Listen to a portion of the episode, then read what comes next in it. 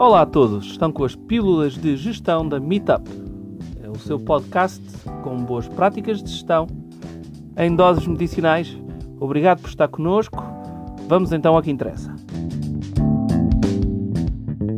Olá a todos, mais um episódio da série Pílulas de Gestão e hoje, dentro da, da sequência Como Preparar Sua Empresa para Crescer no Pós-Covid, vamos tratar da reavaliação do negócio a adaptação aos novos tempos, ao novo normal, é preciso encarar essa necessidade com muita seriedade e com a urgência que o assunto pede.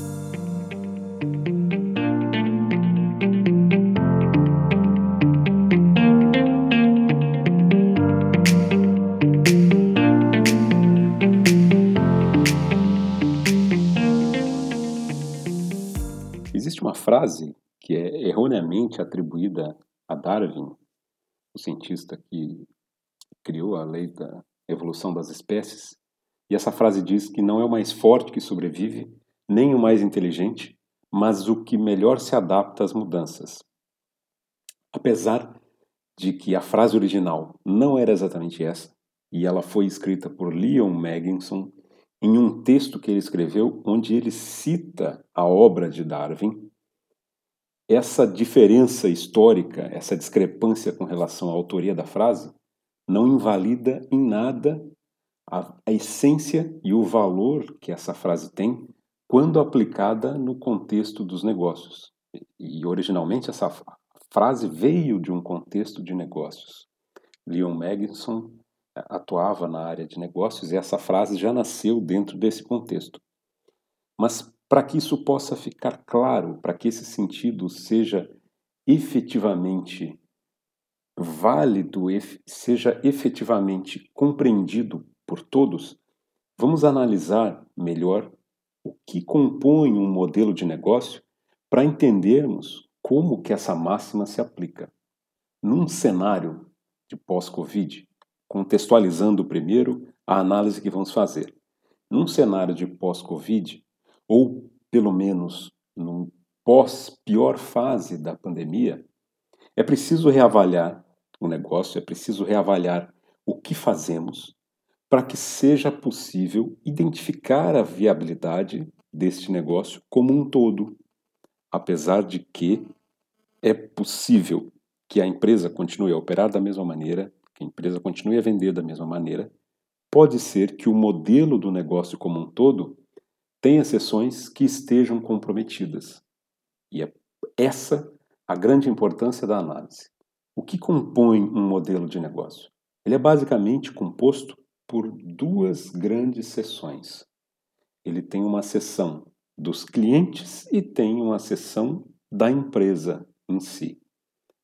Nessa seção dos clientes, nós vamos encontrar diversos itens que devem ser analisados sob essa ótica sob a ótica do cliente. Ou seja, tudo o que a nossa empresa faz, seja produto, seja serviço, precisa ser analisado sobre essa ótica. Então, o que é efetivamente entregue, produtos ou serviços, o valor que isso gera para quem consome esse produto, esse serviço, ou seja, o valor do que nossa empresa gera para os clientes e não se trata de valor financeiro, monetário. Trata-se do valor efetivamente agregado, o que agrega a empresa. E também o relacionamento com esse cliente, as linhas de distribuição, ou seja, como o que nós fazemos chega efetivamente até o cliente, né? e também as receitas que são geradas. Isso tudo precisa ser analisado sob a ótica do cliente e encontra-se nessa grande seção. Na outra seção de um modelo de negócios, nós temos a empresa, efetivamente, ou seja, a operacionalização disso tudo. Nós temos todos os recursos, os fornecedores, os parceiros, os custos, as atividades que compõem a empresa, ou seja, o fator gerador do produto ou do serviço. É importante enxergar um modelo de negócio com essas duas grandes seções e essas com essas duas grandes áreas e todas essas seções menores, Porque essa visão de que um negócio possui diversas camadas e seções nos permite realizar uma análise com essa mudança de ótica tão necessária num momento como esse. E essa, não, não diria complexidade, mas essa diversidade de áreas, sessões e visões diferentes, ela existe inclusive por uma unipessoal que presta um serviço que é o próprio empreendedor que executa. Entender, compreender isso vai nos dar a ótica correta. No, no nosso exemplo de um uma unipessoal, a maneira que esse serviço é feito pode não ter mudado. Pode ter mudado a necessidade do cliente com relação ao formato da entrega, né, o canal de distribuição. Vamos olhar para exemplos práticos para que não fique desconexo com a realidade. Vamos tomar então dois exemplos para entendermos essa necessidade de reavaliar o modelo do negócio como um todo. O primeiro exemplo é uma empresa que presta serviços de formação e qualificação aos colaboradores. Em Portugal, as empresas precisam fornecer uma quantidade X de horas contratadas a empresas certificadas junto ao DGERT e uma empresa fornece essas formações, essa qualificação. Durante esse período que houve da, da pandemia de maior gravidade, quando haviam grandes restrições à mobilidade, uma empresa de formações que só tivesse formações presenciais não pôde continuar a operar. A necessidade dos clientes continuou a mesma, ou seja, ainda era preciso fornecer formações, considerando a questão pandêmica, que muitos negócios pararam, que tudo foi é, modificado, mas a necessidade das empresas de ter a formação é, continuou existindo. Muitas empresas, com a redução do, do negócio, com a redução da operação, colocaram, eh, colocaram os colaboradores em formação, em qualificação, e depois férias, e layoffs e tudo mais, mas, de uma maneira geral, a, a necessidade continuava lá. Mas a capacidade da empresa entregar ficou limitada pelas restrições do mercado. Ou seja, nessa seção de clientes, a forma de relacionamento com os clientes e os canais de distribuição precisaram ser alterados. Na parte interna, a seção empresa, na grande área de empresa, todas as seções menores precisaram de uma modificação, de uma adaptação. Recursos, fornecedores, custos, parceiros. O que antes era uma sala de aula, agora salas virtuais com ambientes EAD. Num retorno a uma normalidade, a um novo normal, qual a necessidade dos clientes? Qual a disponibilidade dos seus profissionais formadores? Será tudo presencial ou remoto? É preciso reavaliar um negócio à luz dessas novas condições. Neste exemplo específico, o novo normal pode trazer mudanças que vão ser obrigatoriamente permanentes. Um segundo exemplo, um negócio que simplesmente poderia retomar a operação normal que havia antes do período de pandemia.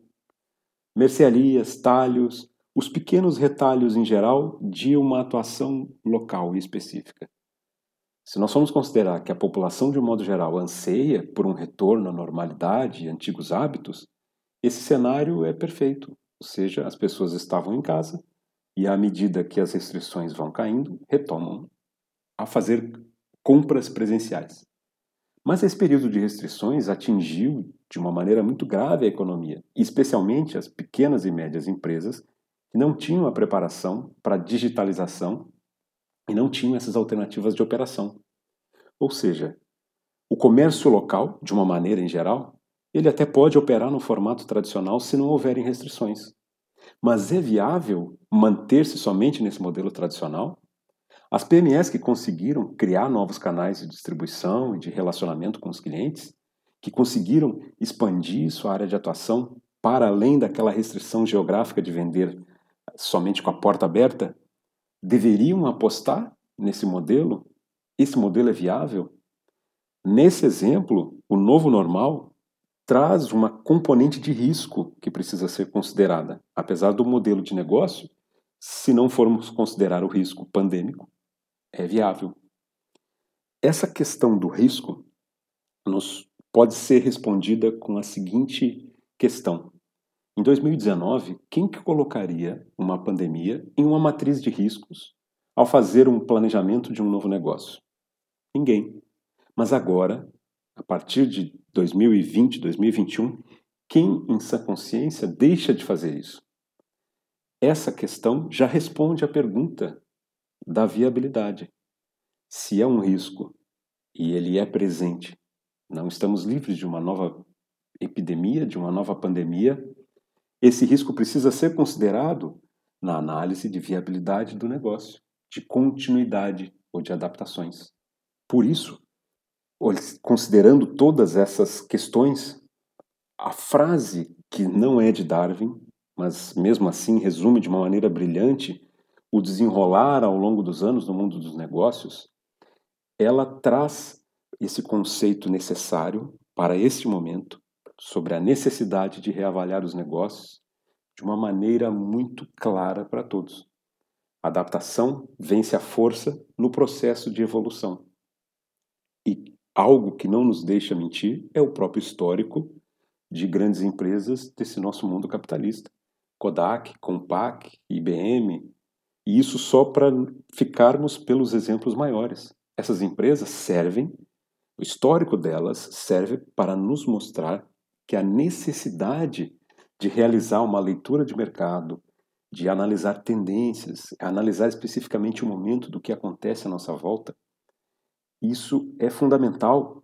Essa adaptabilidade é o principal atributo de sobrevivência de uma empresa nesse mundo que sofre mudanças constantes. Muito bem. Com isso, encerramos nosso episódio sobre a reavaliação do negócio e a necessidade que adaptar-se, adaptar a empresa, adaptar o empreendedor às mudanças externas é fundamental para a sobrevivência do seu negócio. Seguimos disponíveis em nosso site, nossas redes sociais. Entre em contato conosco. Até a próxima. E mais uma vez, obrigado por ter estado conosco. Este foi mais um episódio dos podcasts das nossas pílulas de gestão. Seguimos disponíveis no nosso site meetup.pt ou através das nossas redes sociais. Se tiver alguma pergunta, não hesite em contactar-nos. Nós teremos muito gosto em responder às suas questões. Mais uma vez, obrigado. Espero que fique bem. Até à próxima oportunidade.